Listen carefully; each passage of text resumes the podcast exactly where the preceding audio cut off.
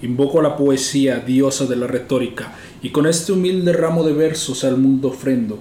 Pero nadie puede oír el grito de mi alma afónica, me hacéis sentir incomprendido, pero os comprendo. Y con estas palabras vamos a retomar la segunda temporada de House of Doom. Pues qué tal, buenos días, tardes o noches a la hora que estén escuchando esto. Bienvenidos otra vez a su queridísimo podcast Cutre, Feo y Mal Grabado. Que ahora estamos subiendo un poco de nivel. La verdad para ustedes, para mejorar el audio. Este... Un descansito, no estuvo nada mal. Teníamos que, que tener, reacomodar las ideas. Así que estamos de nuevo aquí. Para ustedes, nuestros escuchas, que tanto adoramos y amamos porque nos han seguido desde el principio. Y los que se van uniendo poco a poco. Nuevo escenario, nueva locación, nuevo micrófono. A huevo, güey. Eso Ah, ya, me lo pedo, güey. ya nos habíamos tardado, ¿eh? La neta sí, güey. Pues entonces, vamos a empezar con Cuarcisus. Cuarcisus. Ok. Vamos a empezar poniendo un poquito de contexto. Sí. Cuarcisus es una obra de Rafael Lechowski. Yo la considero más cercana a la poesía que el rap. Incluso podríamos como ópera rap. Sí, sí, sí, claro. ¿Cuánto le tomó crearla? ¿Como 10 años? Más o menos. En un estado de depresión, de malicia en el que yo no quería vivir, simplemente quería desaparecer. Pero retomó su vida otra vez. Le dio sentido. Le dio es, esa parte, esa parte. Le dio sentido a su vida. Entonces, básicamente la obra se empezó a publicar con el libro, con su audio, y música de jazz, muy buena música de jazz, muy profunda. Entonces, yo quiero iniciar hablando de la portada. Ok. La portada de Cuarcisos. Esta, créanme que, digo, a veces me, me pega un poco el hecho de que no estemos en video porque no puedo mostrar tantas cosas como quisiera. Sí, sí, creo. Pero, pintada a mano, es una herida, es el aparato reproductor femenino. ¿Qué interpretas de la... Triunfando como siempre. No. Contexto, aventé las cenizas del cigarro en el teléfono de Link. Siempre pasa. Este, ¿qué pienso? Algo que a los, a, la- a los hombres heterosexuales y mujeres lesbianas llega a matar. Llega a causar tanto dolor, güey. O amor, o hasta uno mismo. Esa parte de, la- de cuando la adoración se vuelve en obsesión. Puede ser. También llega, también puede llegar a pasar. También puede llegar a pasar. Entonces, la, la portada sí dice que está completamente hecha a mano. Eh, la verdad es una, es una pintura que a mí se me hace sumamente, no sé, impactante, choqueante, ¿no crees? Un poco. Lascivo. Ujú. Lascivo y reflexivo, o sea, Sí, ya, sí, sí, claro. ya desde el hecho de verla, pues sí te da como el, el por, qué, por qué eligió eso de portada. Ajá, la, la, la intriga, pero te abre puerta o te abre paso a algo que más o menos sabes de qué va a tratar, güey. O sea, no como, no sé, has visto las portadas de cualquier disco, güey, o algo así, y no te da nada más porque es una foto nada más X, güey. Por ejemplo, pongamos al ejemplo de Nirvana, el niño que está agarrando dólar, güey. No te da ningún recibo de sobre qué va sus canciones, güey. Ujú. Y esta madre sí, güey. Como tal, sí te da un punto donde dices, va a tratar algo de. Algo, algo tiene que ver esto que estoy viendo. Exactamente. Entonces voy a retar al sistema. Ahora sí. Este, Y vamos a ponerlo de fondo. ok.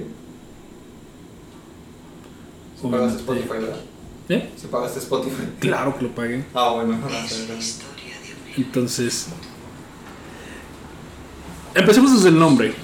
Cuarciso. ¿Qué nos quiere decir? Está empezando prácticamente a hacer referencia a Narciso, creo que es la más evidente. El joven enamorado de sí mismo, obsesionado con su propia estética y con su propio amor. Sí soy. Y Quasimodo. Ya sabes, el ser deforme escondido en... En la oscuridad, En la oscuridad. lo quería. Exacto. No soy. Ahí sí. Sí soy. Ah. Entonces, en esta dualidad entre lo que es el, el ser monstruoso que se ama a sí mismo, podemos ver que en, en cierta forma lo que él quería era atravesar esa, como que esa oscuridad para encontrar su amor propio. Eh, se, me, se me hizo súper interesante como, li- literal, el personaje no tiene nombre. El nombre se lo pone quien empieza narrando la historia. Que ese es su plot twist final. Vamos a, ver, vamos a aguantarlo tantito. Entonces, básicamente la historia empieza con una pareja. Y el rompimiento de un corazón. Entonces, hasta cierto punto no tenemos contexto de cómo era su relación. Porque no hay más datos que lo que empieza narrando. Y ahí sí me gustaría hacer hincapié en que el acto 1, en lo personal, es el más difícil de escuchar. ¿Por qué? Por la interpretación que hace Lechowski. La, o sea, el, el dolor que se escucha en sus palabras, o sea, la forma en que llega a ciertos puntos en los que se rompe. O sea, la primera vez que yo lo escuché se me hizo muy difícil de escuchar. O sea, muy pesado.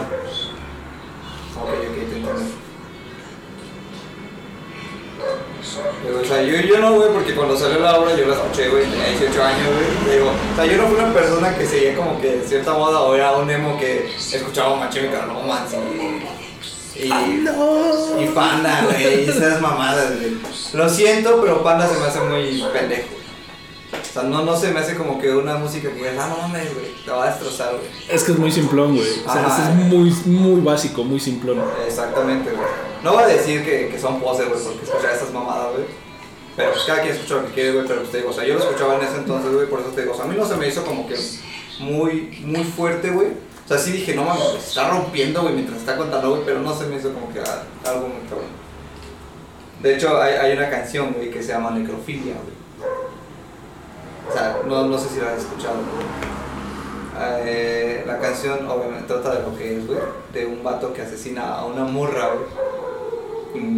Pues ya está muerta, güey, la tiene en su, en su sótano Ajá. y repetidas, repetidas veces hace, bueno, usa su cuerpo, güey. Y tiene, y dice que no quiere dejarla, güey, porque tiene un niño adentro, güey. No mames. Según él. Porque sabemos que eso ya es Sí, o sea, es físicamente imposible después de la muerte. claro. Pero él dice que tiene un niño. Por eso te digo, o sea, no se me hizo tan fuerte porque, pues, como que lo nacimos en mi vida, güey, está muy presente, güey. Pero sí, o sea, lo fuerte es que, que llora, güey. Que Ajá. rompe, Sí, güey. era lo que, era lo que iba. Porque Ajá. justamente también, este, digo, yo escuchando más hacia, hacia lo black metal, hacia, ya sabes, brujería y todo ese pedo. O sea, sí hay temas que también son, están bien pinches manchados. y- pero es- esa parte de escuchar a un hombre romperse, a mí se me hace como algo... O sea, se me hace más transgresor que hablar de necrofilia o que hablar de asesinatos. Sí. ¿Por qué? Porque volvemos a lo mismo. Soy hombre, a nadie le importa. Y, y estar escuchando el dolor de un hombre en su momento más oscuro, o sea, esta verga.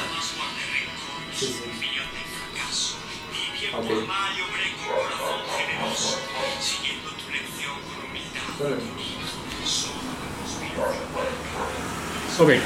Básicamente, este, lo que es el acto 1 habla del momento en el que Cuarciso se rompe.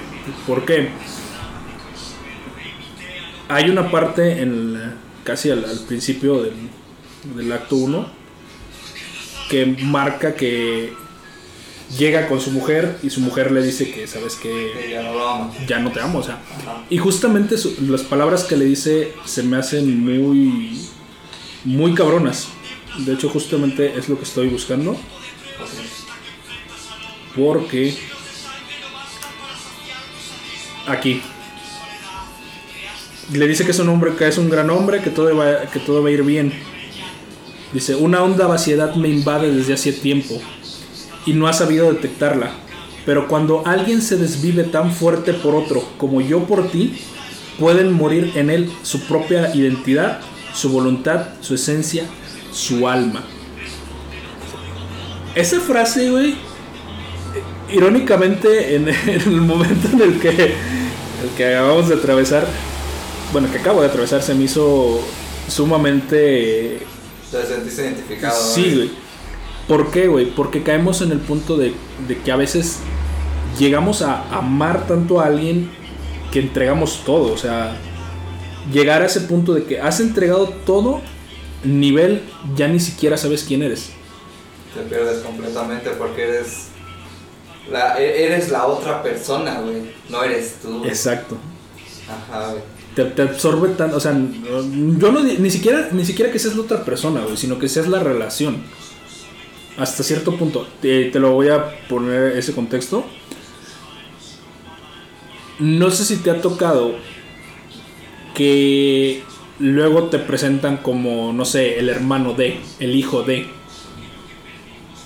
Sí. Bueno, Sí, sí. si lo ves desde cierto punto de vista, no eres tu individuo. Eres, no sé, el hermano de tal, el hijo de tal, el novio de, el esposo de. Y llegas a un punto en el que las personas que te rodean no saben tu nombre. Te identifican porque, ah, es el esposo de tal, es la esposa de tal. Entonces, esa, para mí esa parte en, en que ambos pierden como que su identidad por una relación, pues siento, sí, sí, es, es desgarradora, es llegadora, pero al final de cuentas también caemos en esa parte de que ya no es amor. Ahí ya no hay amor. No. Ahí ya solo hay dependencia emocional. Ya. Bendita dependencia emocional. ¿La vas a cerrar? güey? Ok. Bueno, es que está lloviendo. Ya se va a oír. Sí, güey. Sí se va a oír, pero... No, no, no, bueno. Ahí está chida, güey, está chida, la mente está, está perfecta. Está nice, está nice. Ajá. Ahí ya se alcanza a mitigar un poco, así que... Ajá. Bueno, a bendita dependencia emocional, güey. Racita hermosa, libérense de la dependencia emocional. Sean ustedes mismos. Con amando a otra persona. Y justamente hay otra frase aquí mismo en, en este primer acto, Ajá. Ya casi hasta el final, eh, que dice, así como hay partes del cuerpo que no puede rascar uno mismo, hay partes del alma que necesita acariciar otro. Ok. Pero yo sí me alcanza a rascar todo, güey. Vas a decir como el Benji, digamos que era muy flexible. o sea, sí, pero no tanto. A huevo. No, o sea, sí, güey. Y sí, precisamente, o sea, yo que digo, o sea, que siempre te- que estoy aquí recordando siempre de, sí, güey, yo estoy aquí arriba, sí, güey, pero también en cierto punto también yo necesito ese afecto de otra persona, güey. Necesito, no me puedo abrazar yo solo y sentir el mismo calor. Justo eso. O sea, ni, ni abrazando a mi gatita, güey. La amo y la adoro, güey.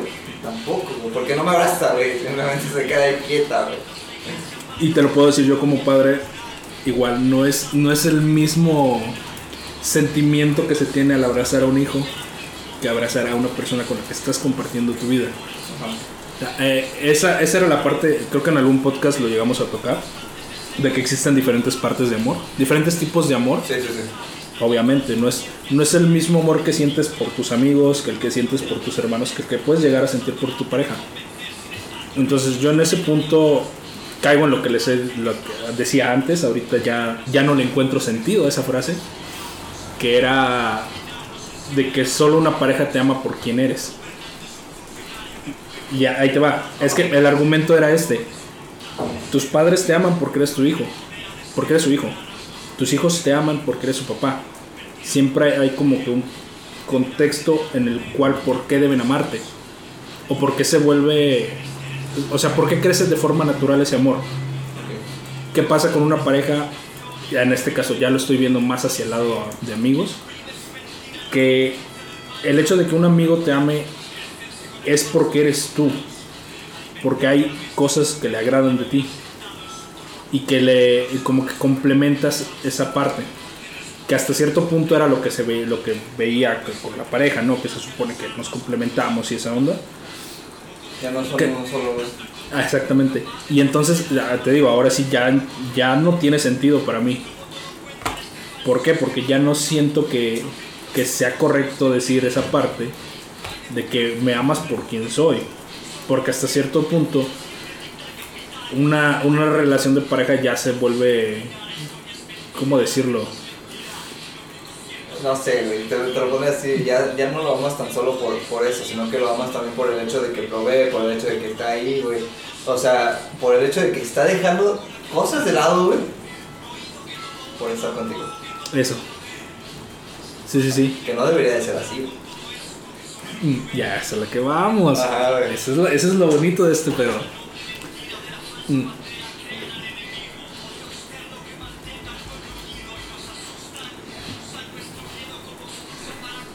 Una vez alguien me dijo que se trata de que ambos crezcan, de que ambos logren alcanzar la mejor, la mejor parte de ellos mismos y apoyarse para que el otro la consiga. ¿Qué pasa? que llegas a un punto en el que, como dice esta mujer, que te pierdes en, en eso, pues tú dejas de crecer para que el, el otro pueda crecer. Y entonces, cuando llega, llega al punto en el que reclamas, ok, ya estás en un punto top, ahora me toca a mí. Pero como ya se volvió rutina, ya se volvió comodidad, el hecho de que uno siempre esté abajo, entonces ya pierde, ya, ya, no, tiene sentido. Ya no tiene sentido el continuar con eso. Y entonces vamos a, como lo, a como lo plantea la, la, mujer o el desamor, como lo maneja Lechowski, de que ahora necesito que te vayas, necesito que te alejes para poder recuperarme. Yo, yo lo podría ver, necesito alejarme para recuperarme. Entonces, Desgraciadamente, retomando cómo va la historia de, de Cuarciso, resulta que esta persona estaba viéndose con alguien más. Sí, sí, sí. Y en esta parte vuelvo a retomar el punto de que se vuelve rutina, de que sabes que estoy tan cómoda o tan cómodo con el hecho de que tú siempre estés ocupándote de todo, que doy por sentado que siempre vas a estar ahí. Ajá. Y entonces, ¿qué pasa? Que pues, llega alguien que es diferente, y ni siquiera tiene que ser tan diferente, o sea, con un mínimo de, diferencia que le rompa la rutina, y es donde empieza, empieza a socavar. Ajá. Empiezas a, eh, em, empiezas a ser tú y la otra persona te empieza a ver menos, Empieza a querer bajar otra vez, a que estés ahí abajo para no perderte, Exacto. Sí, sí, sí. De hecho, precisamente hay una canción de Eric Inversor, el de Sirenau, que dice, tú volaste, no, ¿cómo, no me acuerdo cómo decía bien bien, pero el chiste es que, que, dice, la, que dice que ella se fue cuando... Y ella cuando recuperó sus alas, y él simplemente se dejó caer. Pero lo chido es que no dejó, no dejó caer el barco, güey, cuando estaba mar abierto cuando simplemente ya estaba completamente solo y dijo, bueno, de aquí tengo que renacer, güey. De aquí tengo que ser yo, güey. Y es lo chido, güey, cuando dices, ya basta, güey, ya, ya me cansé de, ti, güey. Ya me cansé de que me tengas abajo. Y es, y es lo es lo cagado porque al menos bueno, hasta sin, sin decir nada más que te toque en medio de la tormenta, güey. O sea, yo, lo, yo lo veía así, güey, de que, güey, este men está en medio de una lucha y en lugar de, de decir, ¿sabes qué? Pues te aguanto, ¿no? Me quedo, güey. Sí, me, me quedo, te aguanto, A ¿no? que pase la tormenta. A que pase y ya vemos después qué pedo. No, güey, a la verga, te pinches hundes. Sí, güey. Y es lo chido, güey. O sea, tienes que aprender a hacer eso, güey. A hundirte. Y al final de cuentas, tú sabes mi metáfora, o sea, lo del salir del hoyo, o sea, Sí, sí, sí. no salgas, no salgas a donde estabas. Porque en el- después del hoyo no vas a ser la misma persona. Y creo que justamente Cuarciso representa, a lo mejor no para el personaje, sino para el autor, para Lechowski, representa bien ese punto. Porque después de Cuarciso, lo que siguió demuestra ese cambio que tuvo, ese crecimiento personal que tuvo, Sí, sí. o crecimiento espiritual hasta cierto punto. Es espiritual más que nada. Y entonces tomando el tema de lo espiritual llegamos al acto 2, la descreencia. Yo siento que de la obra en sí es la parte más floja. Porque empieza como tal, siento que se pierden divagaciones. Pero volvamos a lo mismo, o sea, es, la misma metahistoria. O sea, es lo que le está sucediendo al personaje en ese momento. Que el, lo que el hecho de, de la traición, ya ah, es que no comentamos por qué es la traición. Resulta que el otro con el que se fue su mujer era su mejor amigo. Era la persona a la que más confianza le tenía, el que era más cercano a él. Y con él se fue. Entonces, pinche chapulín. O sea, todo el acto 1 en sí es una llamada en reclamo a ese amigo. Que yo siento que no es una sola llamada, que son dos o tres llamadas. Sí, sí, sí. Por, por cómo lo maneja, o cómo lo está hablando. Primero le está diciendo que, que necesita hablar con él, que le tiene que contar algo. Después ya le empieza a, a expresar cómo se siente, que está totalmente destruido. Y es cuando se entera. Y al de final, ajá, cuando se entera que es él, güey. O sea, ya cae en el que ya sé quién es ese otro, ya, ya te vi, güey. Sí, sí, sí. Y creo que hay una parte que, digo, lo que te decía, que se siente pesado por lo íntimo que es, cómo lo narra. Que es como a través del, a través del, de masturbarse trata de ensuciar la imagen idílica que tiene del desamor. O sea, ah, yo siento que es- esa parte, al menos, este, no sé, como el quitarle el nombre, el hecho de ya no eres, ya no eres la persona, ahora eres el cuerpo, ahora eres el sexo, entonces es como, como que su forma de querer librarse del pensamiento de quién es. Sí, sí, sí. Sí funciona. Pues es que realmente te liberas. Haciendo un paréntesis, Vamos a, este punto. Precisamente esta, esta pregunta se la hice a, a Viri o Viri me, o me no me acuerdo. ¿Tú andarías chapulinearías a alguien, güey? ¿O te enojarías si te chapulinean? A ver. El peor es que tú ya me, ya me enseñaste una cosa, güey. Tú una vez me dijiste que si ella se iba con alguien más, ya no valía la pena pelear por ella. ¿Por qué? Porque si ya se fue con alguien más realmente, pues ya no hay nada ahí. O sea, ok, obviamente hay que tener sus procesos. Lo que sí te puedo decir es que yo no lo haría. ¿Por qué? Porque ya sabes mis pedos de el honor de caballeros, el código y la chingada. Que digo, hay un par de experiencias medio extrañas ahí que se me hacen curiosas, güey. Pero vuelvo a lo mismo, o sea, realmente pues no eran tan compas, entonces, Entonces no se puede. o sea, Ah, no, no cuenta. No cuenta. No cuenta. No cuenta, güey, o sea, Ajá. ¿por qué? Porque pues, ni, ni literal nos, nos conocí al mismo tiempo en contextos separados, entonces, pues no, o sea, no se puede, ¿no? ni, ni No, somos tan compas. No, cuenta. no cuenta. Ya sé que no cuenta. Entonces, yo caigo en esa, para mí, a mí se me hace transgresor y al final de cuentas preferiría, ¿sabes qué? Bueno, todo está así, valió verga. Que caigo en lo mismo, o sea, también depende de cómo tú conozcas o, o intentes conocer a la otra persona.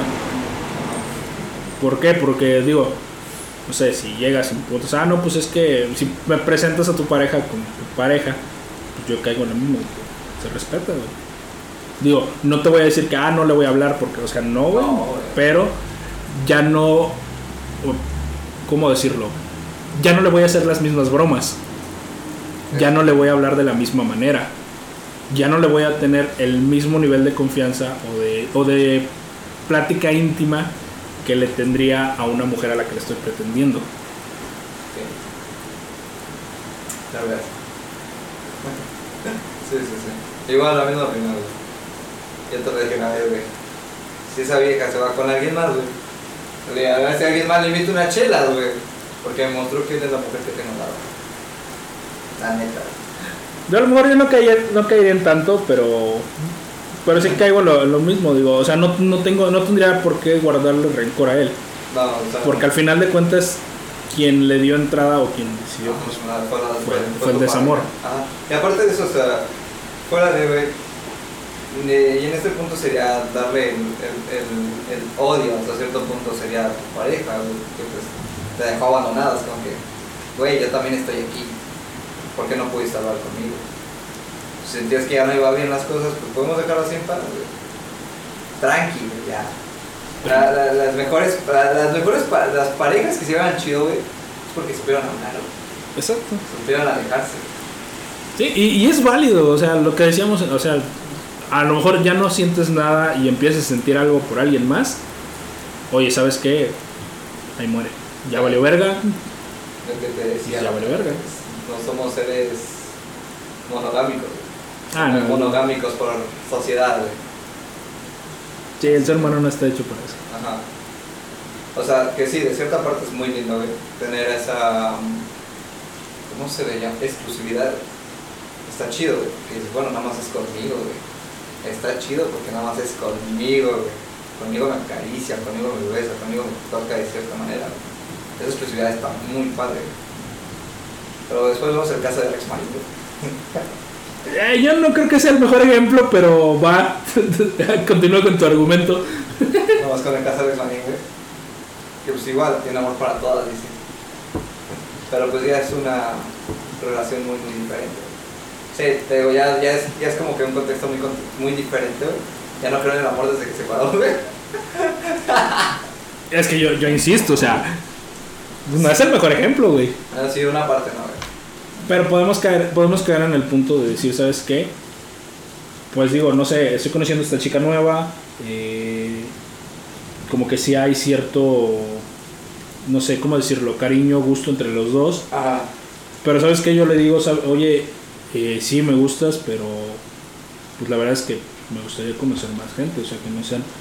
Y si ambos caen en el mismo juego, de que, ok, yo no tengo problema con que tú estés con alguien más Ajá. y tú no vas a tener problemas con que yo esté con alguien más, pues simplemente es, una, es otro tipo de relación totalmente diferente. Sí, sí, sí. Que claro, digo, por experiencias que me han contado, sí he llegado a caer en el punto de que, güey, ¿para qué lo ofreces si no lo vas a cumplir? Como, como lo que pasó hace poco, güey.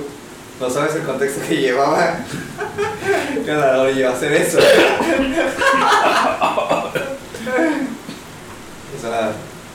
Sí, obviamente. sí, sí, sí. Bueno, volvamos al, al tema principal. Entonces, eh, la descreencia.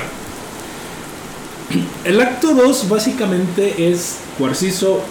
eh, yo lo veo así, encerrado, de- porque sí dice que estuvo varios días encerrado y sin poder dormir por, por el recuerdo. Ajá, Empezando a dudar de... sí, con el bol. Perdona la pequeña intromisión. Ajá. Entonces, empieza a dudar de el por qué le está pasando lo que le está pasando. Si fue buena o mala persona. Ajá, que, ah, el, el clásico, ¿qué fue lo que hice mal? Y esto tiene sentido porque en la introducción te dicen que a través de su pérdida, Cuarciso entendió que también existe un infierno para los justos. Sí. Entonces con esto yo veo o podría decir que al final de cuentas, sin Dios, sin cielos, sin cielo y infierno, todo sucede en la vida. Te van a pagar mal, te van a tratar mal, te van a hacer daño, sin siquiera, sin siquiera haber tú hecho algo. Quiero merecerlo. Exactamente, sin siquiera merecerlo. Entonces Cuarciso empieza a dudar de Dios y a dudar del mundo que lo rodea. O sea, está tan sumido en su depresión que le pierde sentido al por qué estamos en, por qué la sociedad, por qué el capitalismo, por qué Dios. ¿Por qué creer? ¿Por qué seguir vivo? Y, y es que ni siquiera es por qué seguir. Ah, sí, sí, sí, sí, cierto. Sí, porque sí se cuestiona el hecho de que si, si la mato por amor, voy a ser un homicida. O sea, no va a importar el por qué hice las cosas. Lo que va a importar es qué hice. Y lo mismo pasa si me suicido, pues igual, no, va va a importar pero por qué lo hiciste, no va a importar el qué, que hiciste. te quitaste la vida. Ajá. Entonces, pues sumido en todos esos pensamientos que la verdad, yo siento que, eh, te digo, esa parte para mí siento que es la como que la más floja de la obra porque empieza a tomar temas que, que empiezan a ir hacia muchos lugares y que al final de cuentas no terminan siendo relevantes para la misma. Simplemente es como que el contexto de, por qué se fue. A lo que vamos. Después de esto es cuando Cuarciso decide que lo mejor para él, para dejar de sufrir, es justamente pues irse. Dejar atrás todo su mundo y Dejar atrás todo, güey. No, no, tú, tú sigue, tú sigue, tú sigue, si te estoy escuchando. Va. Entonces, pasamos a lo que es el tercer acto de la obra, eh, que es el diario. Básicamente aquí nos narran qué fue lo que pasó con él después de su ruptura, de su quiebre emocional y mental. Porque digo, no tampoco se, se me hace muy cuerdo el hecho de decir, sabes que voy a dejar todo. Y comienza hablando de, de su carga y de su peso. ¿Cómo puede pesar tanto algo que cabe en una mano? Sí. Se está refiriendo al corazón. O sea, ¿cómo, cómo los sentimientos pueden llegar a pesar tanto que te abluman, que te literal te mantienen atado. Pues, eh, o sea, sí, güey, pero. El bueno es que volvemos al mismo pedo de que, como está en depresión, güey, no sabe soltar, güey. A ver, sigue siendo la misma mula terca, güey. Que sigue amarrada a esa piedra, güey, sabiendo que esa piedra ni siquiera existe, güey. Está. Está complicado, güey. Y es que esa es la parte en la que yo siento que, digo, eh, en sí, ese es, ese es lo que tiene sentido del acto 2 al 3, de que lo que él, de lo que él se está desprendiendo no es ni siquiera de sus emociones, es del mundo en el que estaba. O sea, porque al final de cuentas, lo que no tiene sentido en él no es ni siquiera la traición o la pareja, lo que ya no tiene sentido en él es vivir en el mundo material, vivir en las creencias, vivir trabajando para tener dinero, o sea, ya no tiene sentido. No tiene sentido para él. Hablar de la dependencia, güey. Sigue estando tan sumergido en, güey. Bueno, aguas. o sea, tan sumergido en, en, en, en que tiene que estar a huevo con ella. No tiene que dejar. Y es que ni siquiera en, que tenga que estar con ella, en el tener que estar con alguien. Que alguien que lo acaricie el alma. Alguien que le acaricie el alma. Que lo copache. Si no, ese es ese. El, el, el, el acariciar Sí. con el alma. Entonces, pues comienza a vagar, eh, se entiende que está en un bosque o en, un- en una zona verde.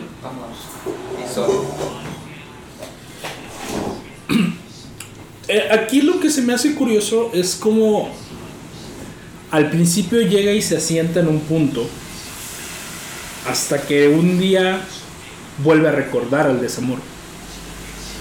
Y en lugar de, de analizar otra, desde unos nuevos ojos qué es lo que está pasando, vuelve a hacer lo mismo, huye y sigue caminando. Entonces, ese punto de que realmente no te enseñó nada el haberte ido, o apenas estás empezando el proceso. Y sí, ya para él ya es, estoy tratando de olvidarla y estoy tratando de olvidarlo a él. Buscando, no sé, perderse en filosofía o en su propia introspección para entender el universo. O sea, al final, creo que es esa parte que dice, ser sombra que alumbra. O sea, realmente lo que él está buscando es encontrar cierta paz y poder compartirla.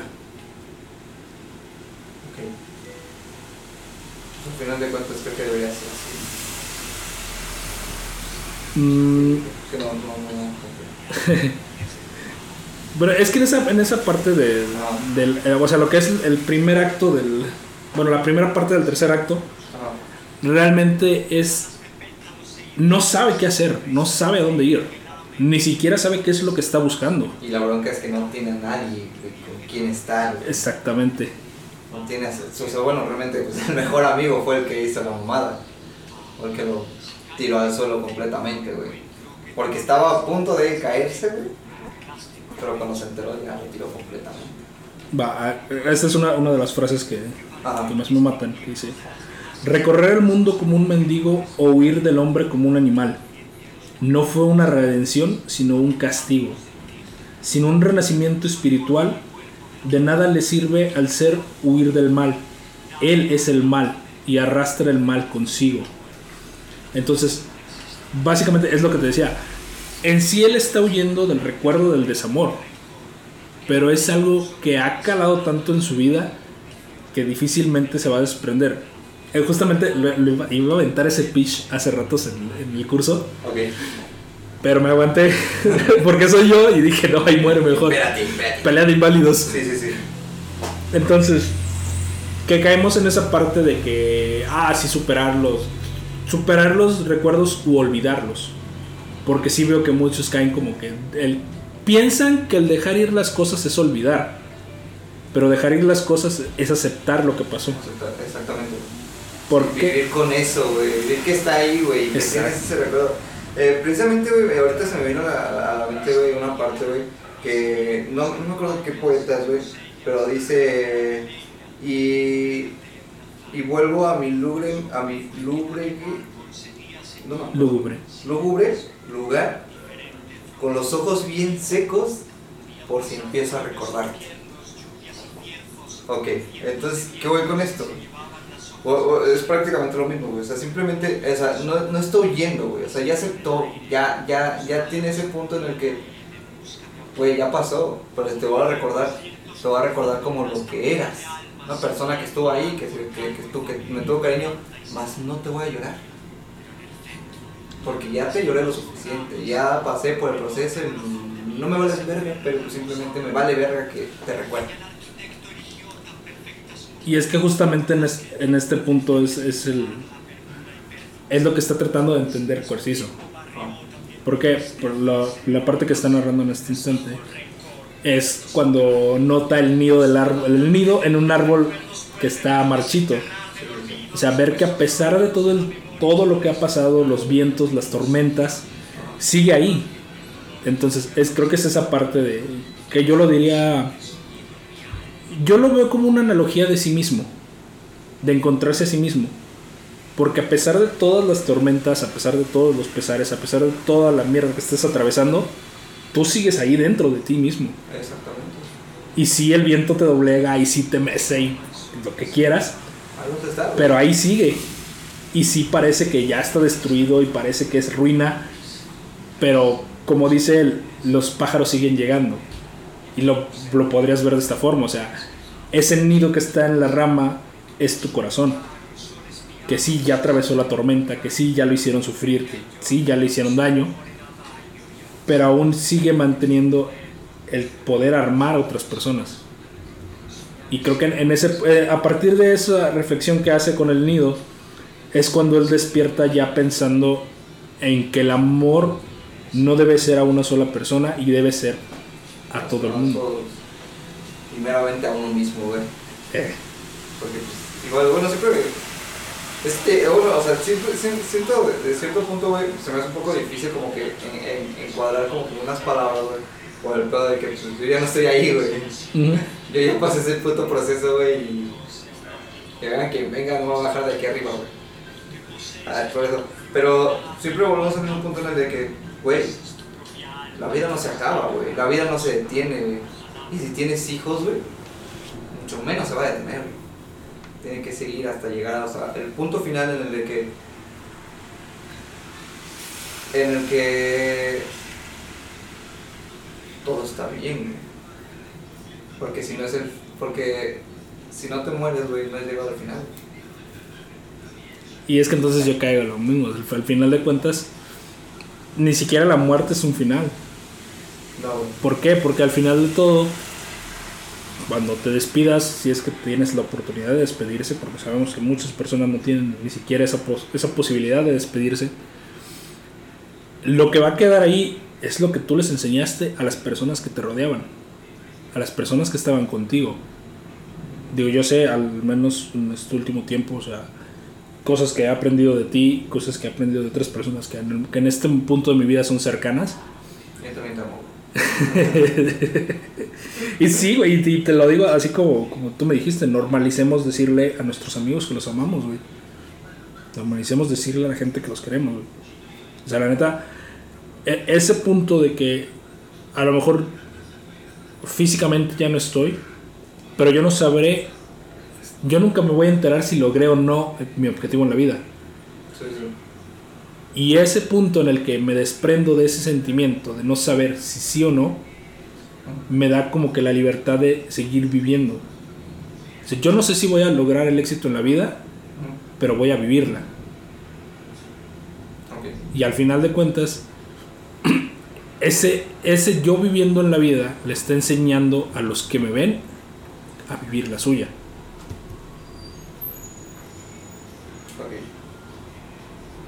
Para mí esa parte pues sí se me hace... No sé, ¿cómo, cómo decirlo? Como que... El, de cierto modo es trágico, sí es trágico, porque nunca, uno nunca va a saber si logró, si logró algo en la vida pero el mismo Lechowski lo, lo ha dicho, o sea, morirse es hacer un hueco para otro que viene.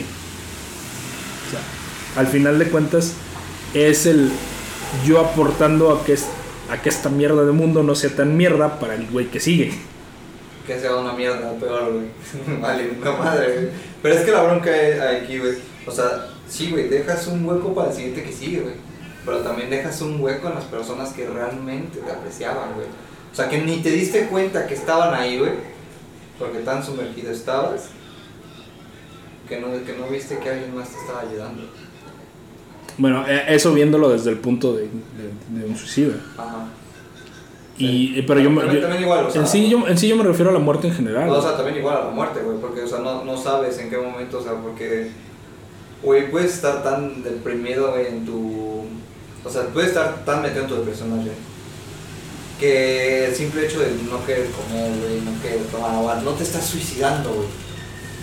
Estás dejando que tu cuerpo muera, güey. Pero no lo estás suicidando como tal. Eh, esa, esa parte a, mí se me hace también muy cabrona, güey. Porque al final de cuentas no es, no es la muerte lo que estás buscando, es el sufrimiento. Es el sufrimiento. Para, opacar, para opacar algo de acá arriba. Sí. Sí, sí, sí. O sea, piensa, pensar que a través del sufrimiento puedes como que expiar ese, ese pensamiento intrusivo que no ha podido salir de ahí. Una, la clásica de que te dicen de que lo haces por llamar la atención. Yo, yo creo que caí en ese punto de que sí, güey. Sí, sí estoy queriendo. Sí estoy queriendo llamar la atención, güey. ¿Por qué no me escuchas? Ajá, güey. O sea, ¿por qué en lugar de, de realmente sentarte a ver qué está pasando? simplemente lo minimizas. Y ver si tienes depresión por modo de depresión real, güey. Pues jugando. Porque sí, o sea, güey, si hay depresión nada más por moda, güey, yo conocí Sí, claro. Es como de no mames, güey, espérate. Este vato ya se está muriendo, güey, tú diciendo que te sientes mal porque no te compraron tu Play, güey. Sí, Las mamadas. no, sí, no mames.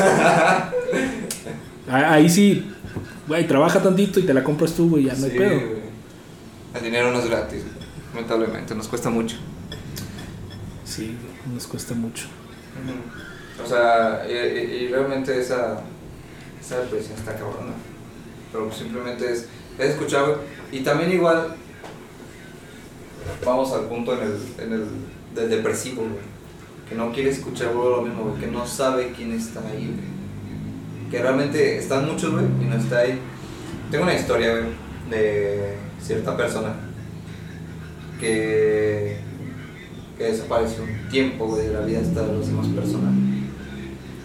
Eh, esta persona, güey, cuando volvió a regresar, volvió a hablar, volvió a dar signos vitales, güey, en redes sociales, güey, en su círculo social,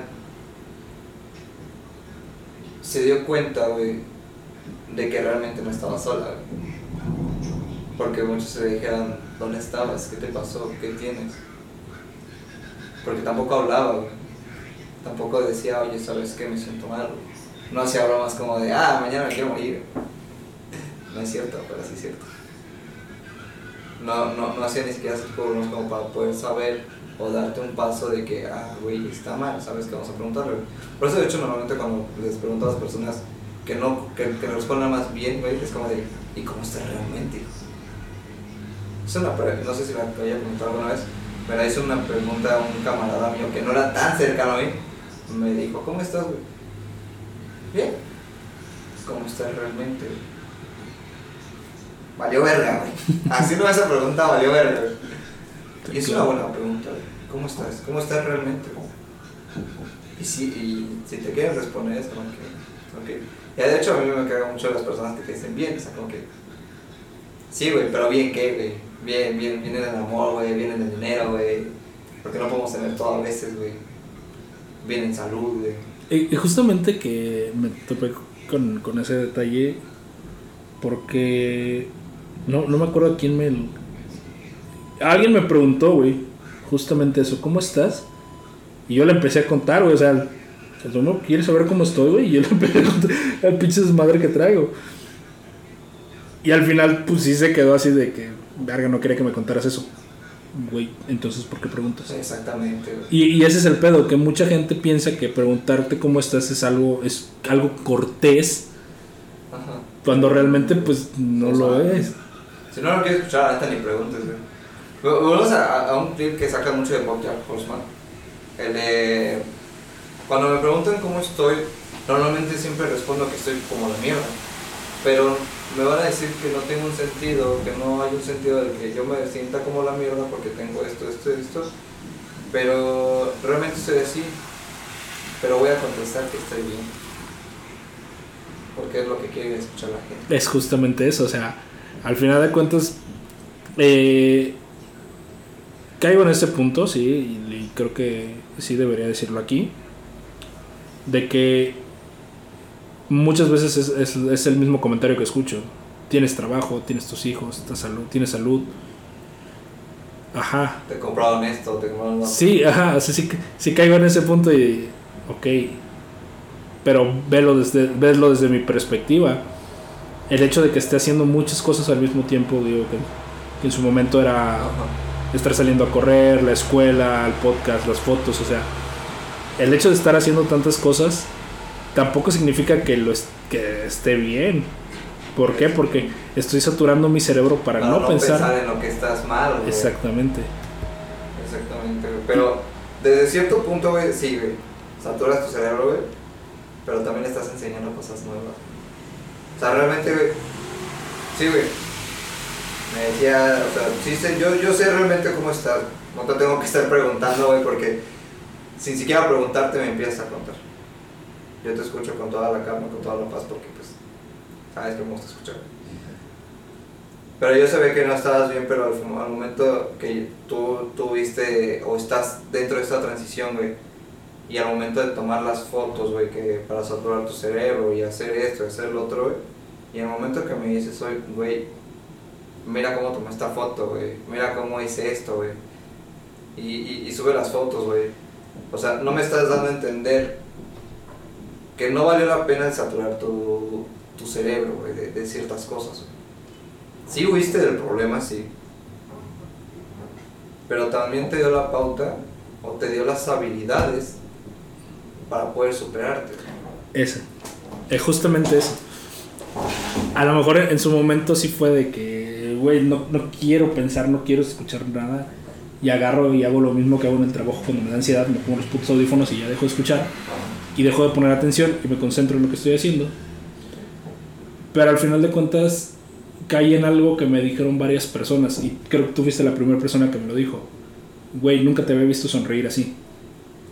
Y varias personas también me lo dijeron. Nunca te había visto sonriendo. Y fue al punto de que, entonces, esto que estoy haciendo no nada más es callar mi cerebro. Esto que estoy haciendo es lo que me gusta. Es eso que a lo mejor muchos años se quedó en el baúl esperando A que saliera. a que llegara el momento para hacerlo. Y, y ca- y caigo justamente en ese, en ese comentario de que, güey, encontré un punto en mi vida tan perfecto, tan pinche equilibrado, güey, que fue así de, a huevo, puedo hacerlo. ¿Por qué no? Y bueno, ya sabemos en qué terminó la historia. Y que, lo- y que también al momento te carcome, lo que te decía yo, lo que dije episodio 50. Estoy en un punto de mi vida tan estable que necesito caos. Porque Y- estoy acostumbrado a eso. Y exactamente, o sea, yo, yo caigo en ese punto, o sea, eh, por los rasgos de mi personalidad que, que se llevan en terapia, justamente yo no, yo necesito primero estar en calma para poder actuar. Y pues obviamente esa es la parte más difícil, Sí. es encontrar, es, encontrar ese, como, ¿cómo decirlo? Ese punto de suelo firme para poder avanzar. De salir de la zona. Exactamente. Y ese es el que me cuesta a mí hacer, encontrar. Entonces, digo, pues ya todo lo que haya pasado entre ahorita y toda la, la pausa que tuvimos, pues de cierto modo sí ha servido para, para ver hacia el futuro, ver en dónde estoy y ver qué puedo hacer ¿Qué con vas a hacer con eso? Y pues obviamente retomando un poco lo de Cuarciso, eh, ese es el punto que faltó en él. ¿Por qué? Porque fueron, literal, fueron las dos personas más cercanas a él las que consumaron la traición que te pierdes. Y, y caigo en este punto de, a, a lo mejor en, en algún momento de mi vida, no fui una persona de muchos amigos o de que sus pocos amigos fueran tan cercanos que ahora ver los nuevos amigos que tengo, la forma en que me hablan, el apoyo que me demuestran, me ha hecho, me ha hecho entender que al final de cuentas sí tenía esa venda. A lo mejor, no sé, prejuicios, a lo mejor otras cosas, que era... como- lo voy a decir como se lo dije a mi psicólogo. No era que yo no le agradara a la gente. Era que yo no me daba la oportunidad de agradarle a la gente. Mm, Exactamente. Siempre salías con tu frase de yo odio a todo el mundo, güey. Y sigo odiando a todo el mundo. ¿Me odias a mí, maldito perro? sí. Chinga tu madre. Bueno, eh, sí, en, en ese punto sí, te- obviamente lo voy a seguir, lo voy a seguir diciendo, pero más por el personaje que porque realmente lo sienta. Pero caigo en ese punto, o sea, sí tiene mucho que ver el hecho de que yo no me sentía cómodo conmigo mismo como para Que alguien más se sintiera cómodo contigo. Exacto. Es- es justamente así. No me sentía cómodo conmigo mismo como para que alguien se sintiera cómodo conmigo. Y al final de cuentas, como decíamos en un principio, los malditos apagos emocionales, que pues... No llevan a nada bueno. Exactamente. Pero bueno, por lo menos aprendiste que no son buenos, güey. Ya. Ok. Eh, bueno, también igual con esto queremos dar a entender que no son buenos y entiendan que pueden salir. Entonces, digo yo, eh, aquí quería comentar otra parte de la letra de Corsiso, que es este punto en el que dice que se siente mareado y que siente una pesadez. Y que en esa pesadez él voltea a ver a sí mismo y ve a sus diferentes egos matándose entre ellos, comiéndose entre ellos. O sea, como él lo describe como una lucha encarnizada y, y que se están devorando y ve la carne desgarrarse y todo eso, para al final terminando, terminando ser uno solo. Eh, yo creo que esta parte, digo, es obviamente que el autor lo, lo busca que se vea desgarrador, que se vea estético para hacer ese rompimiento que necesita el personaje. Pero es algo que se puede conseguir en, en meditación. Esa parte de lograr hacer que todas tus partes se reconcilien. Porque a lo mejor, pues sí, lo que yo les decía a veces de que no es la misma persona cuando estás con tus amigos que cuando estás con tu familia o cuando estás en el trabajo. O cuando estás solo. Entonces, para los japoneses existe una leyenda de que todos tenemos tres rostros, que es justamente eso, el que muestras ante la sociedad, el que muestras con tus amigos y quién eres realmente, que es lo que muestras cuando estás a solas. Entonces cuando llegas a, hacer comunión con esas tres partes de ti, es cuando alcanzas ese punto de decir, ¿sabes qué? Esto es, esto soy. Empieza la, la, la intermisión de quién soy, qué soy por qué estoy. Y empieza la búsqueda incansable e interminable del sentido de la vida. Justamente, como le ocurre al personaje, a partir de ahí empieza este peregrinar, pero ahora ya no está huyendo del dolor, ya no está huyendo de la traición. Ahora está empezando a entender que más allá del amor propio, el amor que sigue es el amor hacia todo. Entonces, otra vez vuelves a dejar tus cosas y comienzas a buscar. Buscar.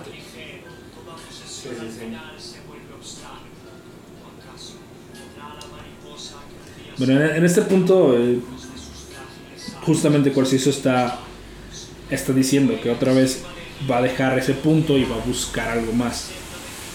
Y aquí, es, esto es algo que he pensado últimamente con respecto a la filosofía porque yo sí les he, les he comentado que hay un problema en la filosofía que muchas veces, muchas veces no se toca.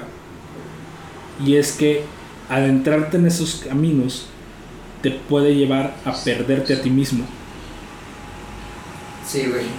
Entonces, te hundes tanto en la búsqueda de algo más que te olvidas de ti mismo y empiezas a dudar de ti mismo. Que, precisamente hay, la canción de Por amor al odio. Por amor al odio. Por amor al odio dice la parte de busqué tanto el sentido de vivir que, que al darme cuenta que el sentido de vivir no es más que vivir simplemente. Y es eso, güey. No es tanto buscar, pero es vivir la vida como tú eres huyendo de la muerte, como es esta parte de aquí. Yo justamente creo que en lo que es la lo que es la segunda y tercera parte de bueno más que nada la segunda parte del tercer acto que es cuando él empieza a adentrarse en este punto de de ser más espiritual y ver que que eres uno con el con el universo o eres uno con el planeta digo yo yo sí si, alguien escucha la obra, obviamente tiene que escucharla completa para que tenga sentido. Pero creo que en el análisis sí podemos como que dar ese paso hacia adelante y caer justamente ya en lo que es este la tercera escena, que es donde él ya alcanzó un punto en el que ya es pleno él mismo y es pleno y consciente de que él es, forma parte del universo y no lo puede negar. Que somos polvo de estrellas. Somos polvo de estrellas, somos música. Entonces, ah. estando ya en este punto de decir, ya logré desprenderme de lo que me ataba, ya logré eh, dejar todo eso, vuelve otra vez el, el desamor. ¿El desamor a quién? O sea, como tal el personaje, o sea, vuelve a tener los pensamientos y el recuerdo de ella. Como lo dice, ahora Ahora recuerdo su piel y su voz en las plantas, en el aire. Ahora la veo en todos lados. Que vuelva, vuelva como lo retomaba antes, de que el, el mal está en el hombre. El dolor está en el hombre. Entonces, a donde quiera que tú vayas, el dolor va a ir contigo.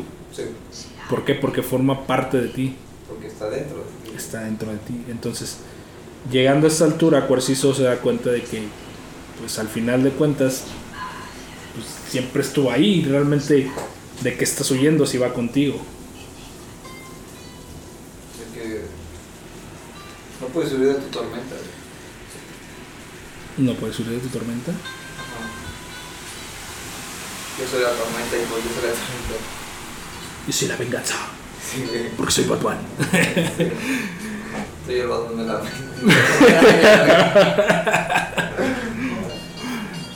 Entonces, creo que esta parte en la que él ya pierde el sentido de, de su búsqueda. Porque creo que creo que se ha llegado a un punto en el que pues ya lo que fue ya fue, ya lo deja ir entre comillas y ahora qué queda, ahora hacia dónde vas. Solo estás vagando. Solo estás avanzando por avanzar. Estás dejando llevar. Luego lo mismo al, punto en el que, te decía, güey, que, que tu vida está tan tranquila, güey, que necesitas caos. Porque ya no le encontraste sentido, güey, nada más estás fluyendo con, con el río. Pero ya ese fluir, güey, ya no estás haciendo nada.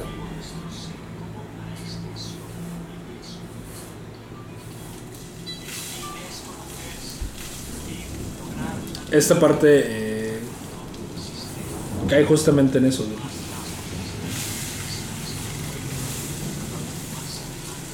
Ah, madre.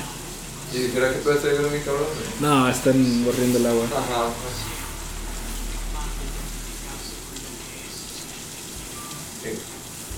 Me perdí en el argumento. Este. Mm, En este punto, Cuarciso entiende que los obstáculos forman parte del camino. Que ya no, o sea, en sí, lo, lo que tú piensas que es algo que te impide avanzar, realmente está ahí para hacerte avanzar diferente. Eso, creo que como, como lo dice en la letra, las piedras del camino son el camino en sí.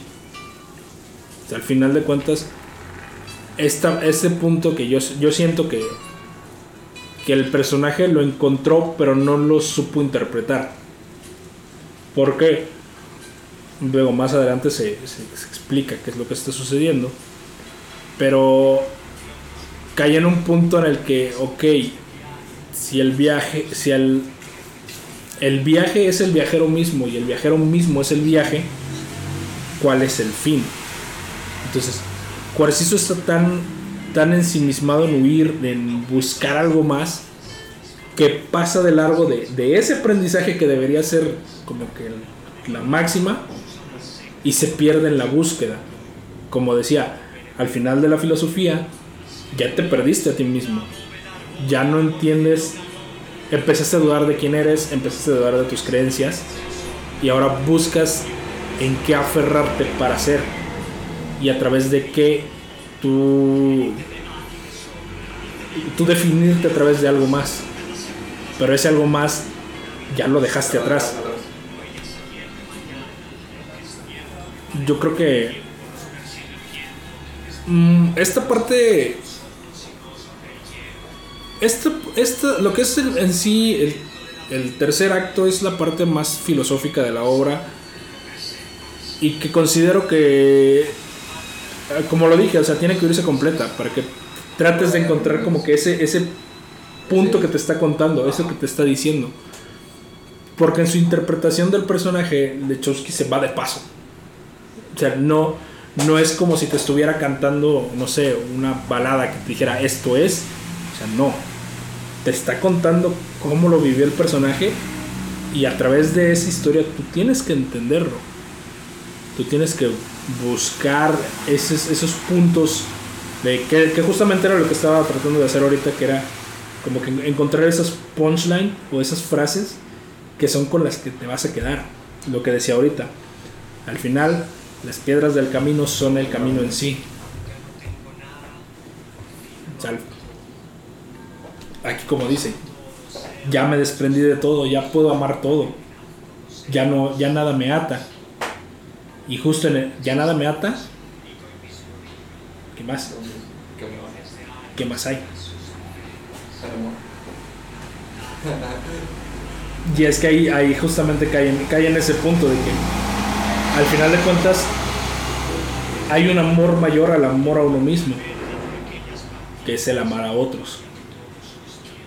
Pero esa parte en la que si no te amas a ti mismo, no puedes amar a otros. O sea, si entramos en el punto en el de que si no sabes amarte no puedes amar a alguien más. Exactamente.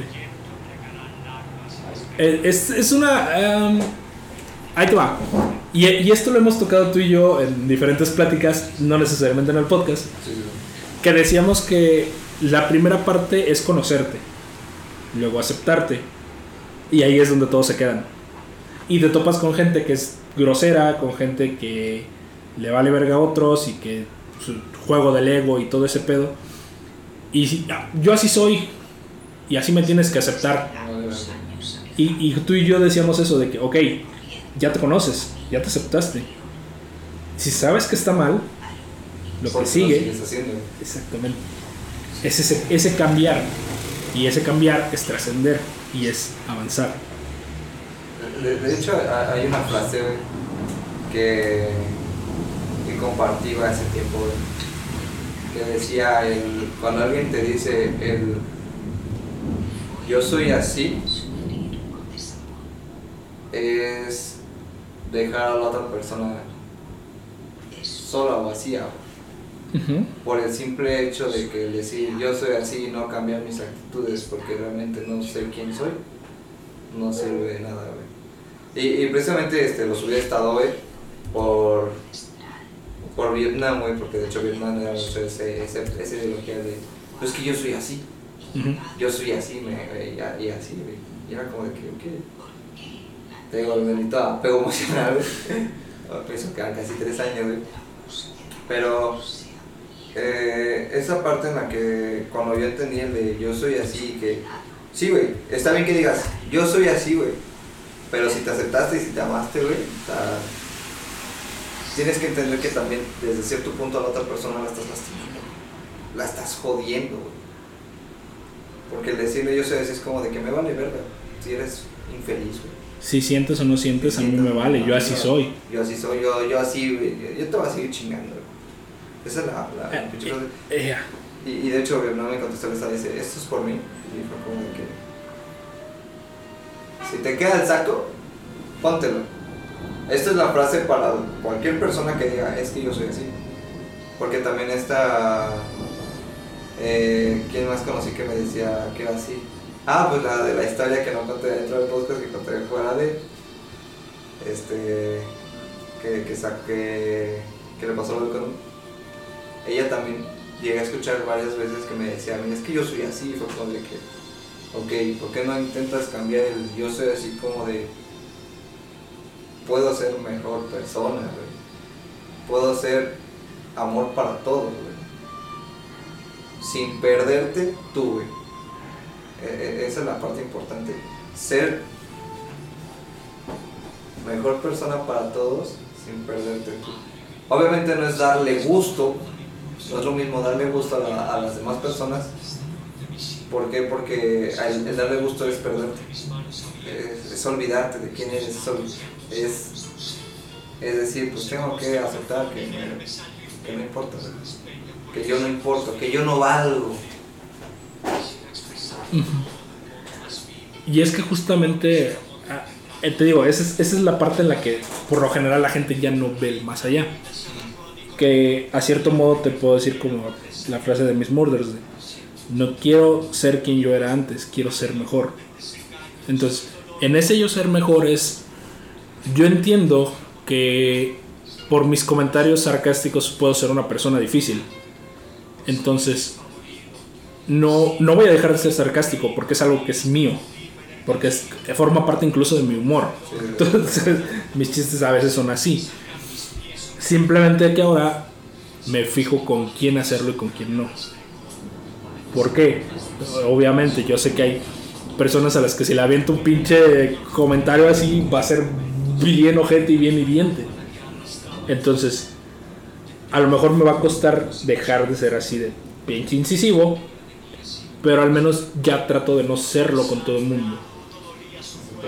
Porque no sabes cómo puede reaccionar la otra persona, Exacto. O sea, no sabes el momento tan difícil que pueda pasar la otra persona que ni siquiera te está contando nada. Claro. Eh, esa es la parte en la que te digo que caigo de que sin perderte tú, hacer amor para los demás.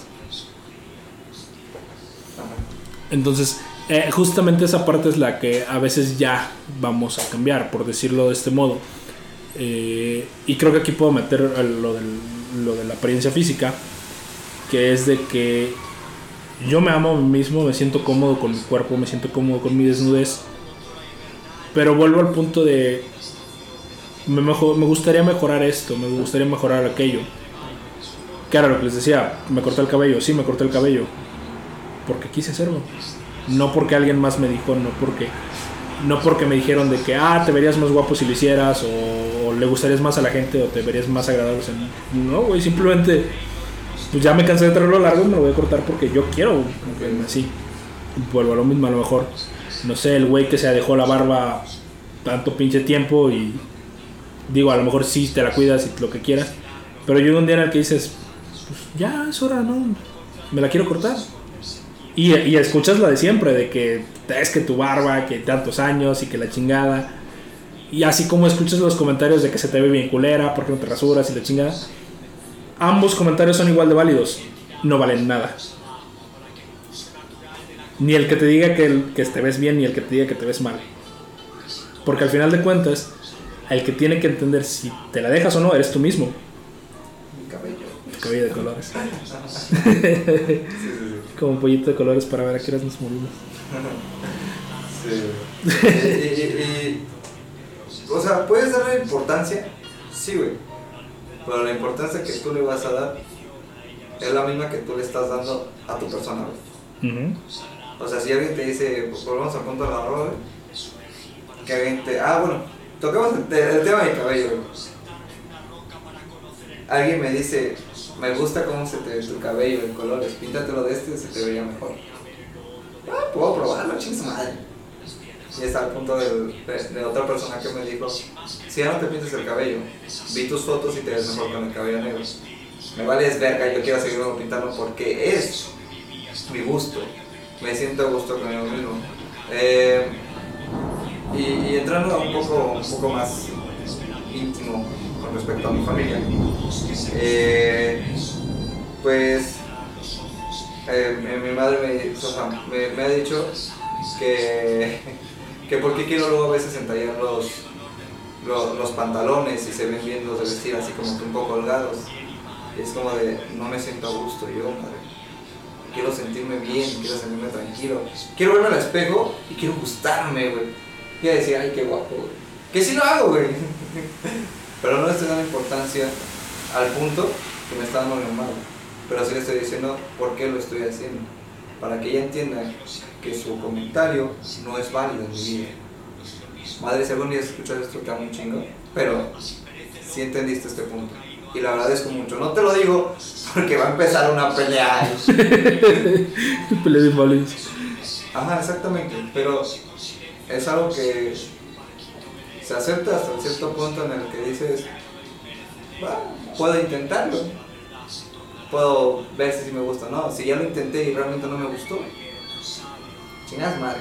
Todos los comentarios malos, pues claro. Claro, vamos a la importancia que tú le des. No le des importancia más que los comentarios buenos, porque son los que te van a llevar a sobresalir, a trascender, esa parte de trascender. Y es que también caigo en ese punto de que si no te, si no te crees tú mismo lo bueno que eres o lo, bello que eres, no importa quién tanto te lo digan, simplemente va a estar rebotando, Lo que te decía, güey, lo que te decía siempre. Por eso lo estoy diciendo, Créeme, créetelo tú, güey. Eres, güey. Yo te voy, a, te voy a decir todo siempre, güey. Te voy a decir que eres Nacho María, güey. Al igual que Carlos, güey. Che, Carlos, puto. que los dos los tengo acá arriba porque son personas que son así, güey. Si no son personas así, obviamente no se los voy a decir, pero tampoco les voy a decir que no son personas así porque la neta, ¿para qué? ¿Para qué tirarlos? güey? Pero esta es la parte en la que. Créetelo, güey. Eres bien, estás bien, güey. No porque tengas muchas cosas, te voy a decir que estás bien, güey. Es por lo que eres, güey, porque yo te conozco, porque conozco a las personas y lo digo, güey, es porque es bien, güey. Qué bueno que entendiste, maldita sea, perdón. No te dije, güey, que a veces me cuesta un chingo güey, entender Y las es cosas. normal, güey, es normal, güey. De- a lo- o sea, todos, todos lo entendemos de forma diferente, güey. Todos trabajamos de forma diferente. Y a veces hay personas que a la primera lo cachan, güey, y la neta, qué pinche admiración, güey. Y así como vemos personas que nos cuesta un poco más ese acuerdo. Como te decía, o sea, necesito encontrar un punto en el que me sienta en equilibrio para poder, para poder avanzar. Para poder dar ese salto al siguiente trabajo. Exactamente. Sea, pa- para mí es así, o sea, yo así lo veo. Si no me siento bien en este momento, difícilmente voy a avanzar. Y entonces, una persona allá afuera me dijo que, que no buscara la victoria grande. Que todas estas cosas que he estado haciendo, por pequeñas que parezcan, son victorias. Y de esas pequeñas victorias es donde está la victoria grande. De, esas, de la suma de esas pequeñas victorias está la victoria grande. Huevo. ¿Alguien puede definir el de tiene tu cama cada vez que te levantes, ¿Te acuerdas que no lo que lo en un podcast? Ya me entendiste, ¿no? Sí, es que, vuélvelo, es que, o sea, a- a- ahí caigo en ese punto de que es que depende de cómo lo tomas, Ajá. depende de cómo lo digas, porque sí, lo hemos comentado dos o tres veces en el podcast, cómo una palabra tiene tanto peso. O sea, ok, está bien el tiende tu cama todos los días, pero también está bien el deja tu cama para después. También está bien el simple, Sí, el, sí, sí, sí, el- claro. el, ¿sabes qué? Pues hoy no quiero acomodar mis pinches armadas, güey. Está bien y es válido. Y, ju- y justamente me, me dio risa porque eh, nos pasó hace ratos en el curso que el güey de recursos humanos puso un video de, de David Javid. Y, Y puto me quedé de la verga. Ajá, y- Perdón, y justamente se me salió el comentario de que, ah, Javid. Ajá. Y luego, luego de, ¿no te agrada? No, no me gusta su Ah, precisamente por el No. comentario no me agrada. Ju-. Justamente preguntó, Ajá. ¿con, ¿lo conoces? Sí, sí he escuchado sus videos. No me gusta su contenido. Se me hace vulgar, se me hace... O sea, realmente se pierde, en sus mismas enseñanzas se pierde. Y justamente se lo... de- después del video nos pusimos a hablar del video y justamente le demostré que sí se pierden sus pensamientos. O sea, primero te empieza diciendo de que... Ay, cómo... Ay, hasta se, hasta se me pinches olvidó, güey, de la importancia que le di. Primero te empieza diciendo de que tienes que esforzarte y después termina diciéndote de que no importa el, el esfuerzo. O sea, ah, cabrón, decídete, güey, ¿importa o no importa? Entonces, caigo en ese punto de que, pues, ah, hasta se me va el pinche argumento, güey. Perdón, momento de blackout. Al final de cuentas, este, Digo, sí, sí la forma en que él te lo dice hace que... Se oye ya. Ignórenme, solo vine por esto y un cigarro. Ahí se va a oír, como quiera. sí, o sea, que sí tiene mucho peso el, el quién te lo diga y en cómo te lo diga. Entonces, yo creo que eh, esa es la parte bonita de la poesía y de la filosofía, de que uno busca la forma de hacerlo lo más digerible, lo más entendible posible. Y pues sí, a lo mejor a algunos sí le, sí le queda, a algunos no lo van a entender con esas palabras, lo van a entender de forma diferente. Pero el punto es que el, el concepto principal se entienda. Y si no se entiende de esa forma, hay más de una forma de entenderlo. Justamente por eso es que amo este tipo de rap que hace Lechowski. ¿Por qué? Porque esto te lo puede contar en cualquier género, en cualquier estilo, pero no va a tener el mismo impacto. Si Cuarciso se hubiera hecho como una ópera rock, no tendría el mismo impacto filosófico que tiene. Se perdería en la estética del rock. Y lo mismo, si algunas óperas rock se tratan de hacer en estilo rap, se pierden en la estética. ¿Por qué? Porque no es, no es el mismo mensaje y justamente eso es lo bonito de que haya muchos géneros, de que el mensaje llega a diferentes personas de formas diferentes. Y entonces llegamos al punto en el que el acto cuarto de Cuarcisos es su despedida del mundo, pero es una despedida disfrazada. Porque al final empieza a contar de qué fue todo su viaje y que su viaje no tuvo sentido. Que al final de cuentas para él pues, se perdió en la búsqueda. Y pues de hecho, o sea, al final de cuentas él en, el final dice, que de- de- del cuarto, sí nos damos un cuarto, Sí. del cuarto acto, güey, que él podría terminarlo de la forma más aberrante, seca y culera, güey, quitándole la vida, pero sería algo muy predecible. Exactamente.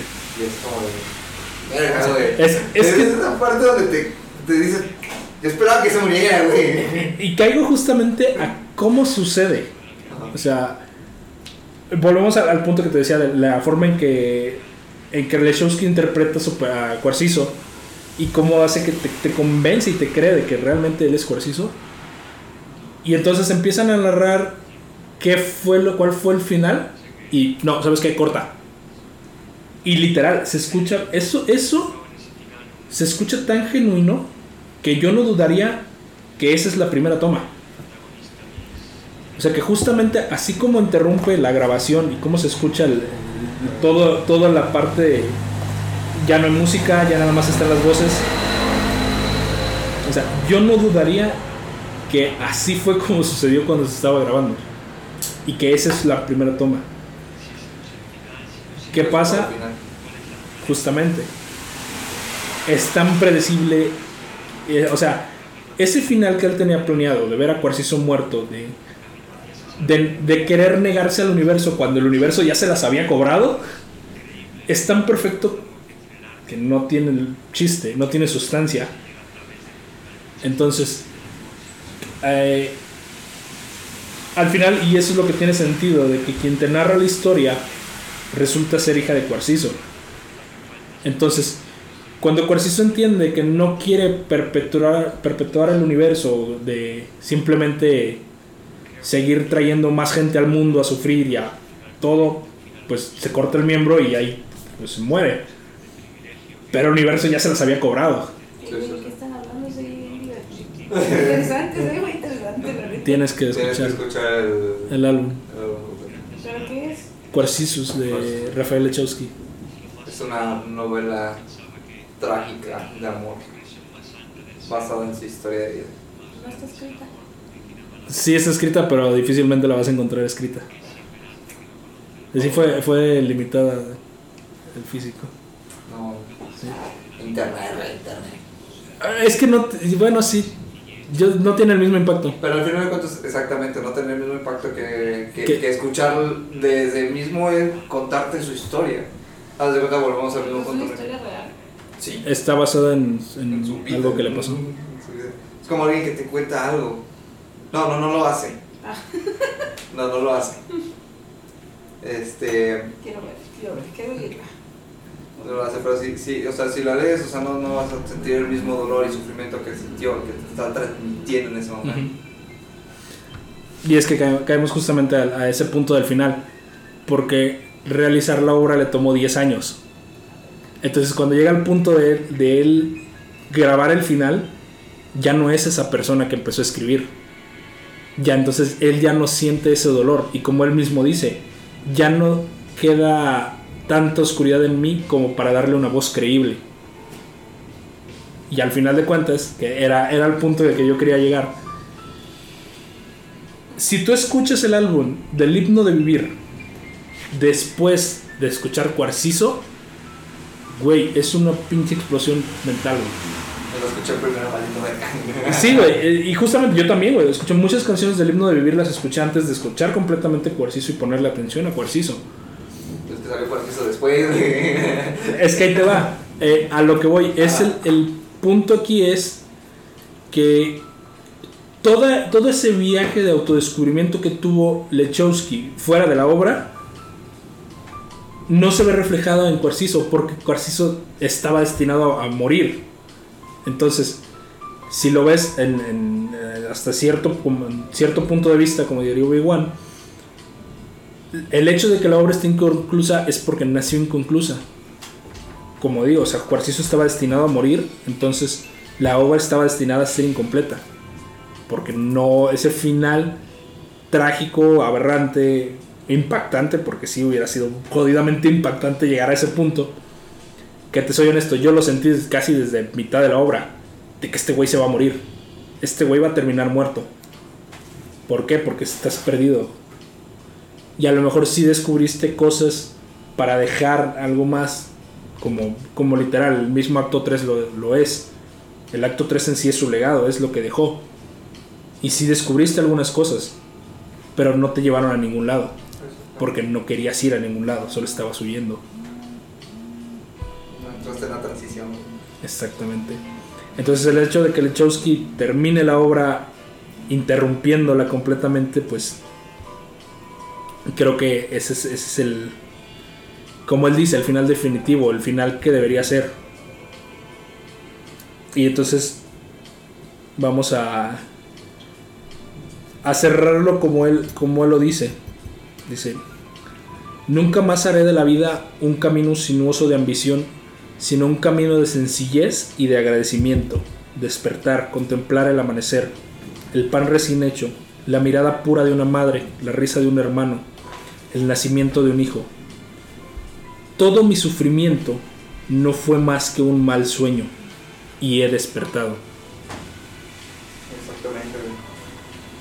Al final de todo esto, de todo el camino, de, de buscar esa paz interior, nos damos cuenta de fue una misma etapa de la vida.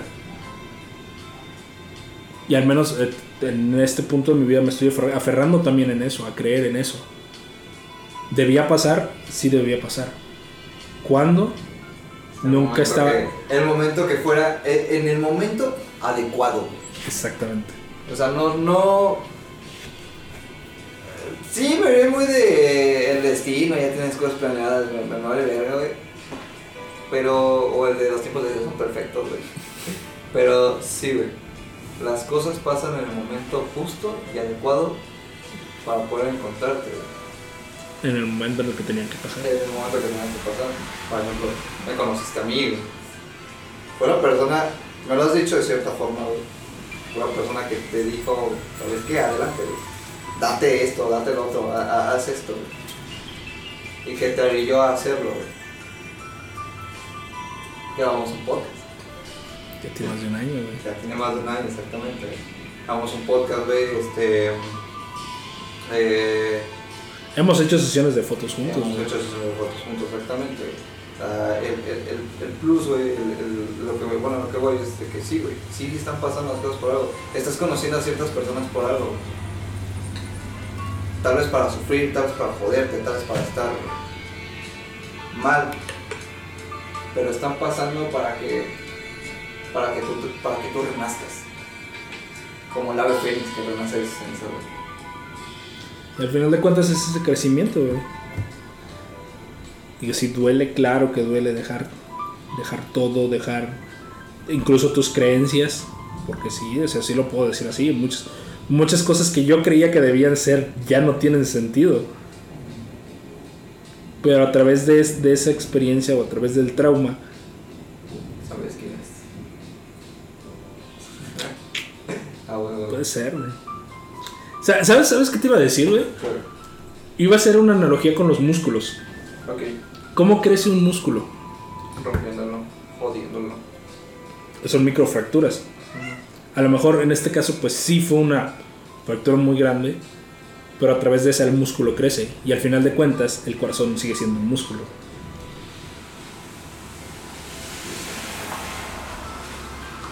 Entonces yo creo que es justo y necesario terminar por aquí. Una reflexión, hijo.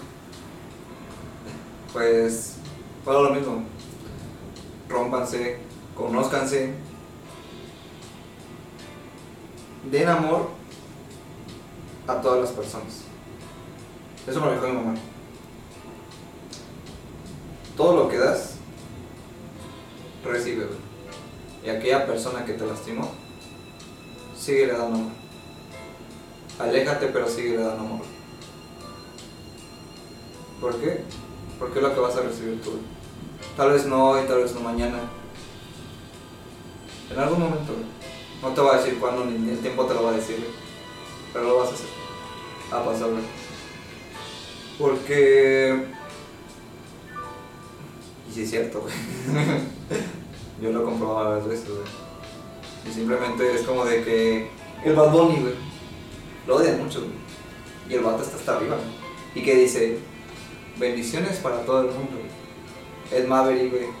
Que empezó con su mamá de chinga tu madre los miércoles, güey.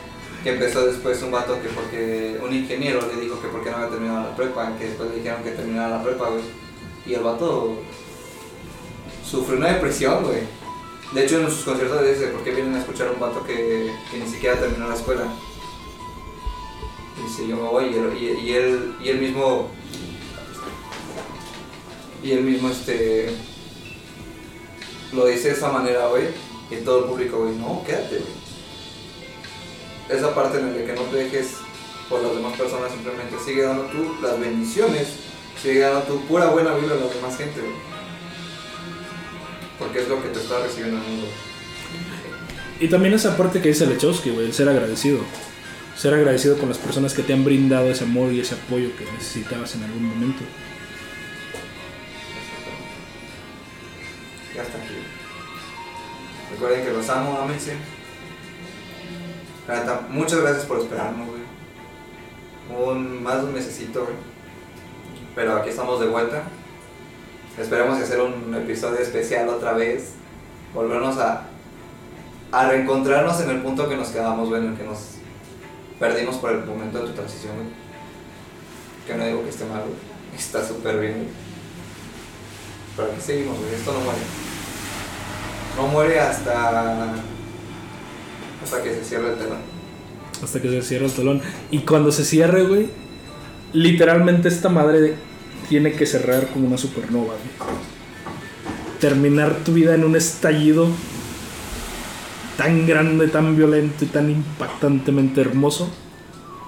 Así es como tiene que terminar esto. Mejores palabras no se pueden haber dicho. Muchas gracias por escucharnos. A seguir trabajando. Nos vemos la siguiente semana. Nos escuchamos la siguiente semana. Y ahora sí, a lo mejor con el punto de Carlos. Pero. Y claro que sí, escuchen Cuarcizo, totalmente recomendable. Igual toda la obra de Lechowski es, Es hermoso, güey. es algo que por lo menos alguna una vez en tu vida tienes que escuchar. Sí. Escuchen de todo. No se cierren en los, como los metaleros. Por favor. Que por eso todos se vuelven reggaetoneros.